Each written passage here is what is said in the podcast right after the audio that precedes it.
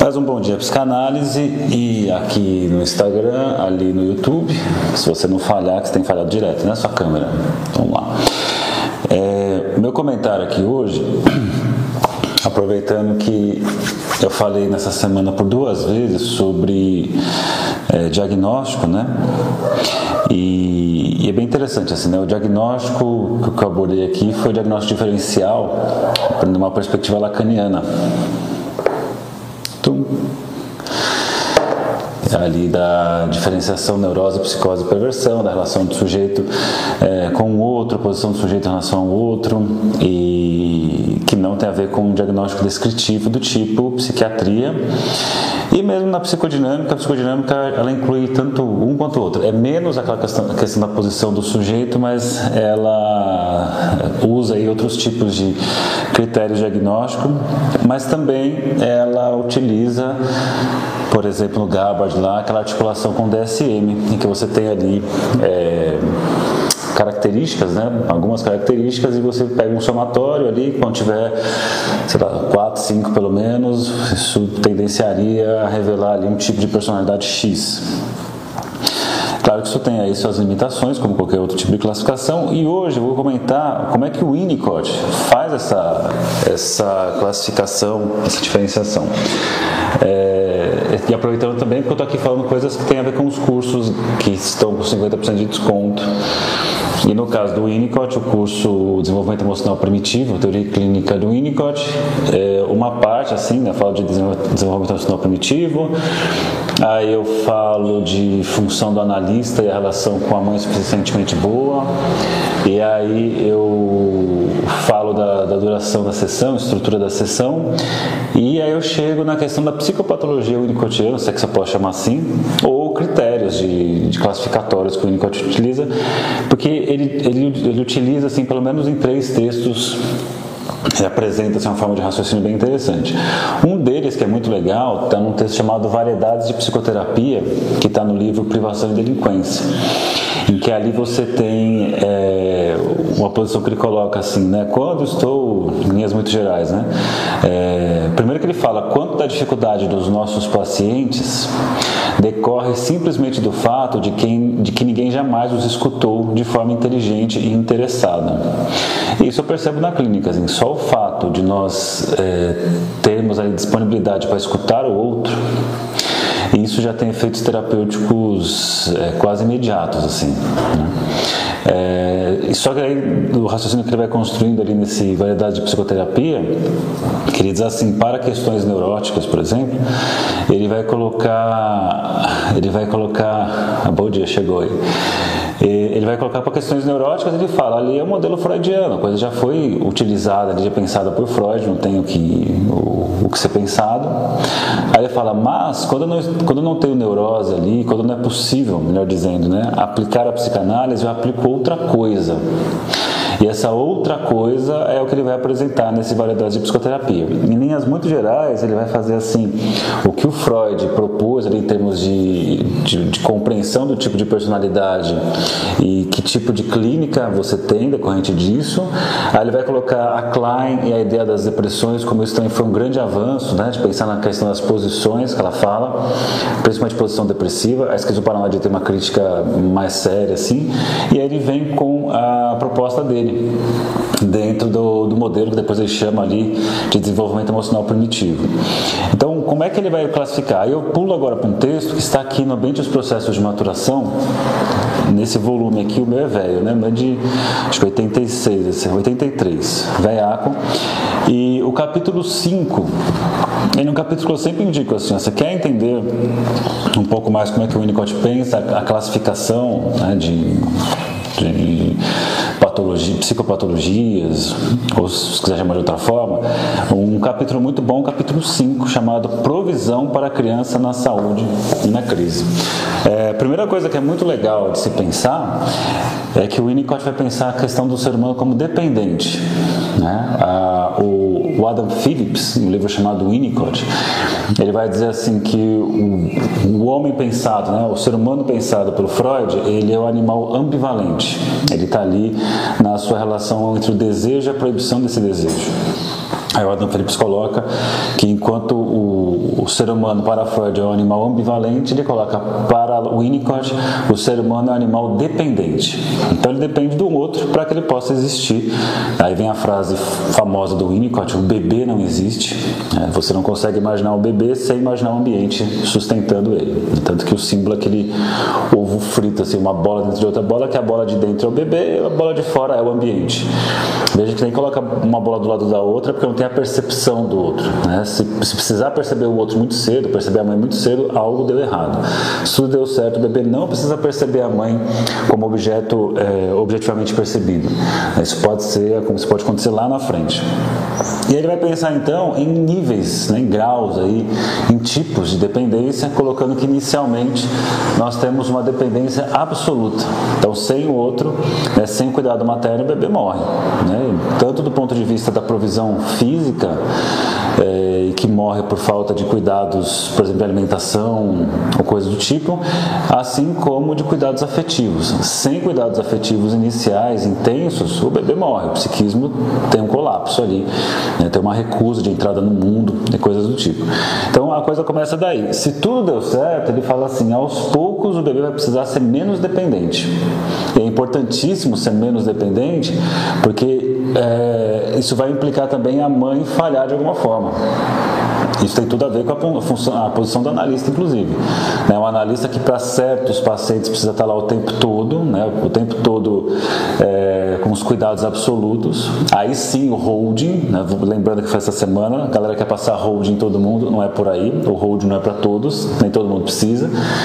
Mas esse cuidado absoluto e depois aos poucos você ter ali o, o paciente caminhando para uma autonomia maior, o bebê caminhando para uma autonomia maior e a mãe ou o analista precisa começar a falhar. Você falha, dá espaço para o outro crescer, para o outro amadurecer.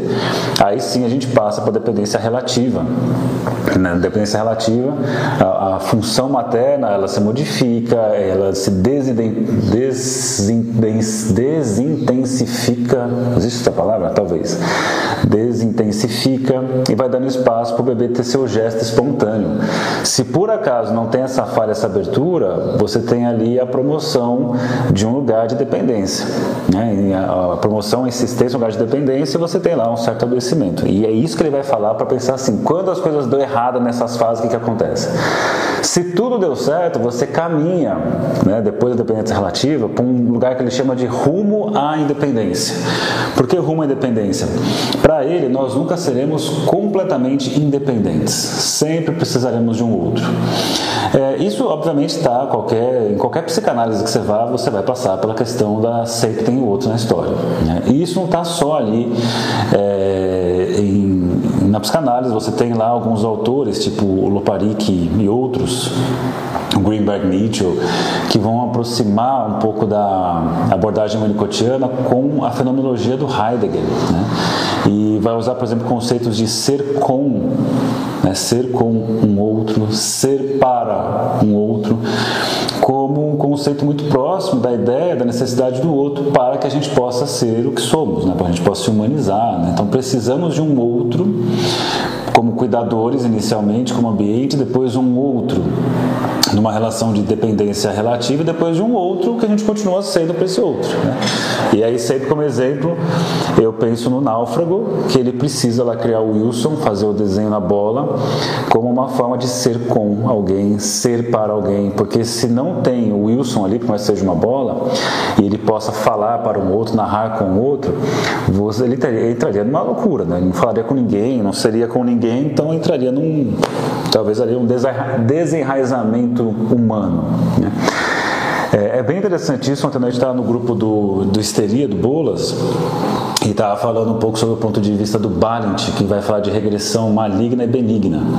Ele fala assim: certos pacientes na clínica vão precisar de cuidados, né, porque tiveram aí, às vezes, o estabelecimento de um falso self, vão precisar, através dos cuidados do analista, vão entrar numa regressão. Então, imagina, a pessoa aparentemente está no rumo à independência ali, mas quando ela começa a passar por um processo, revela-se que a fase de dependência, por exemplo, não foi suficiente. Travou ali o, o sinal, voltou o sinal, voltou o sinal. Então, talvez ali não foi saciado, não foi satisfeito as necessidades, não desejo, as necessidades iniciais, e pode ser que na análise aconteça uma regressão, né? uma, regressão, é uma regressão a uma dependência, uma dependência absoluta. E aí o Balint ele vai ter uma leitura de que existe uma regressão benigna, em que a pessoa regride e ela então vem refazendo e caminha rumo a uma independência, ou a regressão maligna, em que você tem uma regressão a esse estado de dependência, mas existe uma recusa de voltar desse estado de regressão, né, de dependência, melhor dizendo. Então, quando você tem uma, uma volta para a independência depois da regressão, uma, uma regressão benigna. Se você tem uma recusa de, de retorno para a independência e uma fixação, entre aspas, patológica na dependência, aí caracterizaria a regressão maligna. E tudo isso para falar de um texto que chega chamado Provisão para a Criança na Saúde na Crise, um texto de 1962 do livro O Ambiente e os Processos de Maturação, que na página 64, essa é aquela página que eu cito de cabeça sempre, fala, nossa, você é um gênio. Não, decorar a página, saber a página que está escrito uma coisa, não faz de você inteligente nem um gênio. Mostra que você viu tanto ali, ou você teve uma boa memória fotográfica daquela página. Né? Então não se iludam quando você tem professores, comentadores na página tal do livro tal, não significa inteligência. É que nem aquele cara lá quando estava na comissão do Covid, que ele faz a pergunta: o que é tal coisa para a médica? Não estou apoiando a médica, eu achei ela meio achei ela tosca no que ela fez. Mas aquele cara assim, diga exatamente o que é tal coisa. E a pessoa assim não sabe dizer exatamente, não, o que o certo é tá, tá, tá, tá, tá, tá, tá, tá. É como se fosse assim, diga exatamente como Freud define o ego em 1923 no texto dele. Aí a pessoa, o ego, e aí quando você estuda muito, você sabe que o assunto não é simples assim. E aí eu assim, não, você está errado, porque é assim, assim que ele fala. Aí é o senso comum, nossa, como ele é inteligente. Ele sabe exatamente como Freud falou. Isso não significa nada, né? Se você decorou isso, não significa nada se você não sabe usar isso numa prática, articular com outras coisas. Só chegar nesse ponto. Então, após uma citação de página 64 do ambiente dos processos de maturação, que não significa nada saber a página de cabeça, temos aqui o Winnicott trazendo aí sua, sua sequência aí de falha ambiental e consequência psicopatológica, se poderíamos dizer assim. Posso dizer assim, eu disse, né? Então diz assim, ó, página 64, saindo, mas eles têm que citar assim, ó. Se você pegar o livro O Ambiente dos Processos de Maturação, edição de 1983, na página 64, olha só que genial que eu sou. Consideramos prover para a criança e para a criança dentro do adulto. Então você que acha que o Winnicott só atendia crianças, você é aquela tiazinha que fala Winnicott e acha que atende criança apenas, não vá nessa, tá? A criança dentro do adulto. Então, consideramos prover para a criança e para a criança dentro do adulto. O adulto maduro de fato toma parte na atividade de prover. Ou dito de outra forma, a meninice consiste na progressão da dependência para a independência. Precisamos examinar as necessidades da criança que vão mudando à medida que esta muda de dependência para a independência. Isso nos leva ao estudo das necessidades mais precoces das crianças pequenas e lactentes e aos extremos da dependência. E diz, parte que interessa mais para vocês todos aí, ó. Podemos considerar os graus de dependência em uma série. Então, o que ele faz aqui? Ele fala o tipo de dependência e a consequência patológica. Primeiro, dependência extrema o bebê no máximo da sua dependência e coloca. Aí as condições precisam ser suficientemente boas. Começou a festa dos cachorros do bairro aqui, ó. ó.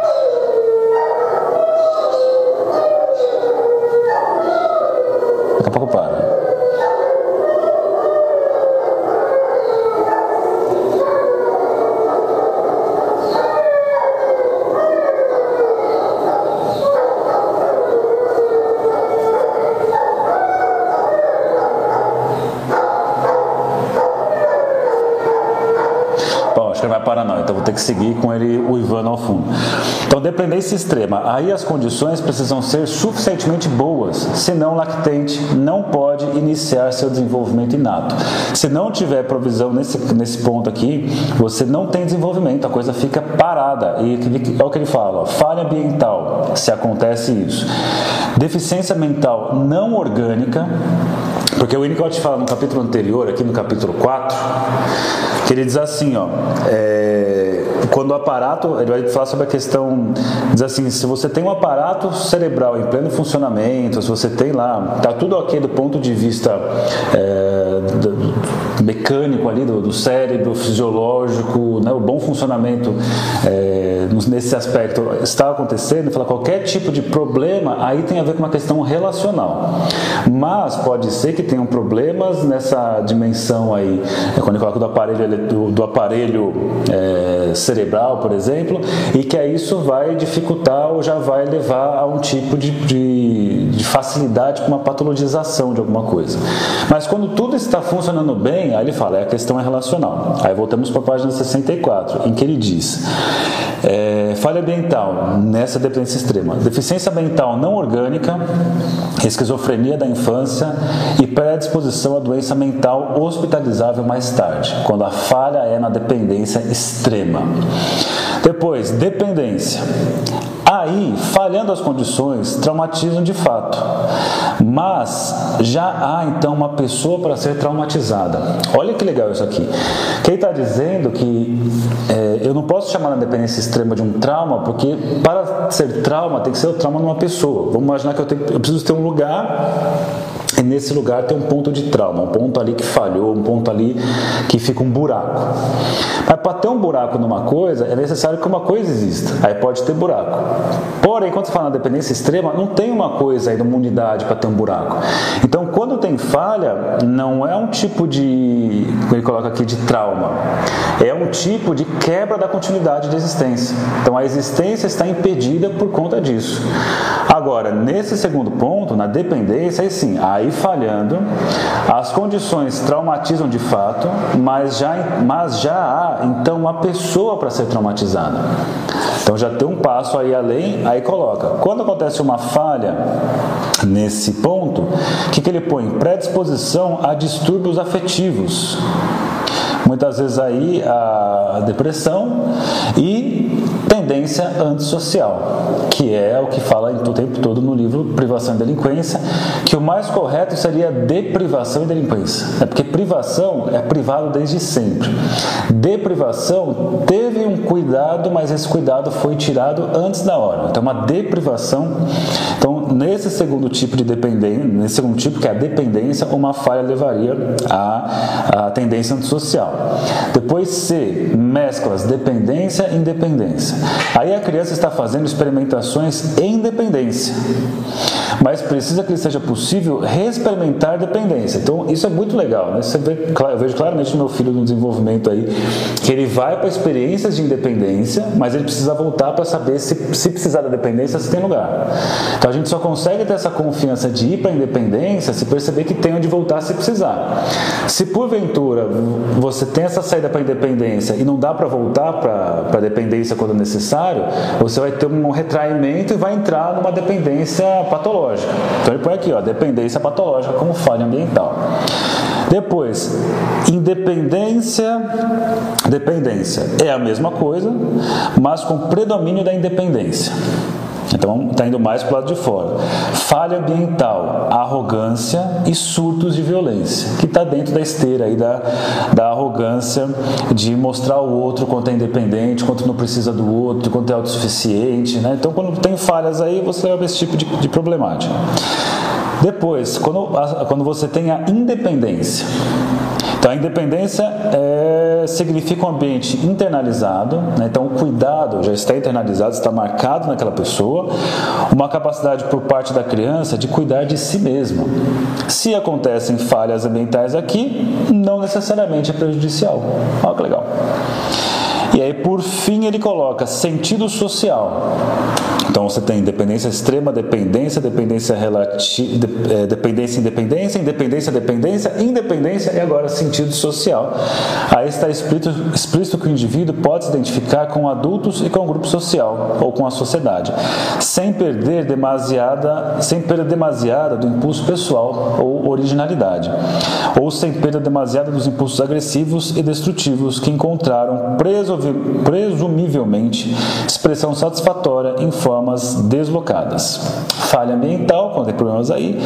Falta parcial de responsabilidade do indivíduo como pai ou mãe ou como figura paterna da sociedade. E por aí vai. Então é um texto bem legal. Esse conteúdo aqui eu abordo no curso Winnicott Teoria Clínica, esse que está com 50% de desconto na Black November. Zoado, né? Mas é isso aí. Então, se você tiver interesse, se você tiver interesse, lê o livro, né? Pega lá o PDF, compra, lê o livro, é bom. Tá afim de estudar comigo, você vai lá no WhatsApp que eu divulgo para cursos. É, você manda a mensagem lá, vai aparecer uma mensagem automática. Plã. Escolha a opção número 1, um, curso diagnóstico psicanalítico. Clique no link. Você clicou, você vai para a página da Hotmart que você pode adquirir o curso. 2. É, deve ser Lacan Estruturas de Clínica Psicanalítica. Você clica, plum, você vai lá pro site você compra direto no site da Hotmart. 3, deve ser o Winnicott. Você clica, plum, vai lá para Hotmart, você pode comprar o curso lá. 4 deve ser o Manual da Psicoterapia, você clica e vai para lá. Uma vez que você comprou, depois você volta na mensagem automática e clica assim, ó. Se você adquiriu o curso, clica aqui. Você clica, aí você entra pro grupo do Telegram que você tem um mês para tirar dúvidas lá comigo. Então é isso, sextou, boa sexta-feira, friaca, não faz o menor sentido para mim, porque a gente está em. No... Quando a gente quer? É novembro, né? Daqui é novembro. Dia 11 ou 12 de novembro, não sei que dia é hoje, acho que é 12, e tá frio, puta friaca. Então se agasalhem, bom dia para vocês e até amanhã em mais um Bom Dia Psicanálise. Tchau para vocês, tchau para vocês e até.